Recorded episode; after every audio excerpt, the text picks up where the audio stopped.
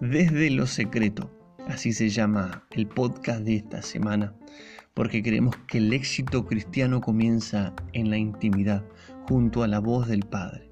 Así que bienvenidos y espero que puedas disfrutar de estos episodios.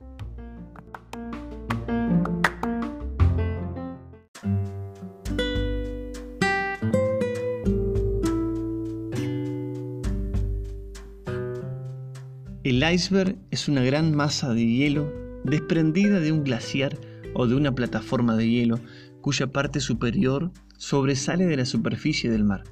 Por lo general, el tamaño del hielo que queda debajo de la superficie del mar es 10 veces mayor que la parte que se ve del iceberg.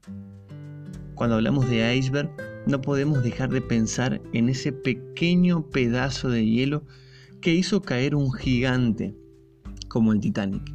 Según los tripulantes del Titanic, era un barco que ni Dios podía hundir.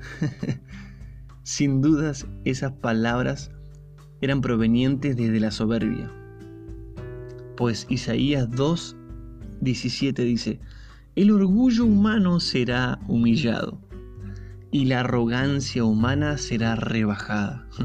Por eso, amigos y amigas, ya todos conocemos el fin de la historia del Titanic.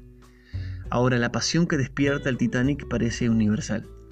Para los historiadores, para el común de la gente, para los amantes del mar, para los nostálgicos, para los que sueñan despiertos e imaginan la situación. Ahora quiero contarte lo que Dios me enseñó a través de esta historia.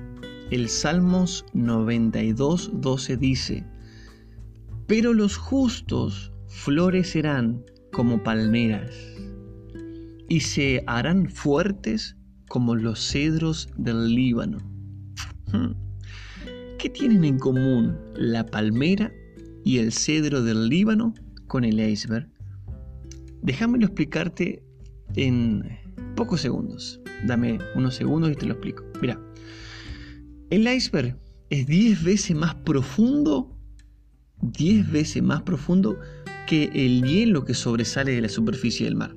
La palmera tiene raíces de hasta 6 metros de profundidad. Así pueden permanecer ancladas al terreno evitando que los fuertes temporales de viento la desplomen. El cedro, el cedro del Líbano es un árbol majestuoso, de enormes proporciones, con raíces fuertes y profundas. Sus raíces crecen por metros y metros buscando la humedad, lo que lleva a que crezcan hasta 6 metros de profundo. Lo que estas tres cosas tienen en común, mis queridos amigos y amigas, son la base, lo que no se ve, eh, se mantienen por lo profundo de sus bases. Y eso es lo que quería transmitirte. Desde lo secreto, desde aquello que no se ve, se puede formar algo tan importante que sostiene no solamente el iceberg, sino también la palmera y el cedro. Nosotros debemos aprender a hacer bases fuertes y profundas en nuestra fe. Basta de fe precarias. Debemos afianzar nuestra intimidad con Jesús, nuestro conocimiento en Jesús, de manera que nada nos desvíe ni a izquierda ni a derecha. No importa qué Titanic tengas por delante, tu fe te dará la victoria y ese gigante se hundirá y tú permanecerás de pie. No importa qué tan fuertes sean los vientos que soplan en tu contra, tú estás plantado en Cristo Jesús. Te doblarás, pero no te quebrarás. ¿Cómo hago para permanecer fuerte frente a las adversidades y los golpes de la vida? Primero, necesitamos fe. Sin fe no recibo ayuda, porque sin fe es imposible agradar a Dios. Necesitamos creer para ver y no ver para creer. Segundo, confianza. El profeta Jeremías dice, bendito el que confía en el Señor y pone su confianza plena en Él. Por más que el mundo se caiga a pedazos, tú debes confiar que Dios tiene el control de cada situación de tu vida. Y tercero, paz. Paz que de seguro no encontrarás en el mundo entero. Cristo es paz y esa paz me da seguridad de que todo estará bien. Paz es poder sonreír aunque el día sea gris, poder amar sin esperar la respuesta del otro. Por eso mis amigos y mis amigas, eh, espero que puedas afianzar tu relación con Jesús.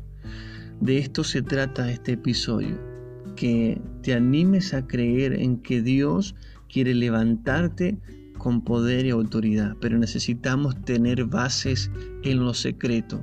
Desde lo secreto tú vas a poder alcanzar el éxito. Vas a poder vencer cada adversidad que la vida te presente. Recuerda estas palabras que dijo Jesús. Cuando tú te pongas a orar, entra en tu cuarto, cierra la puerta y ora a tu Padre que está en secreto.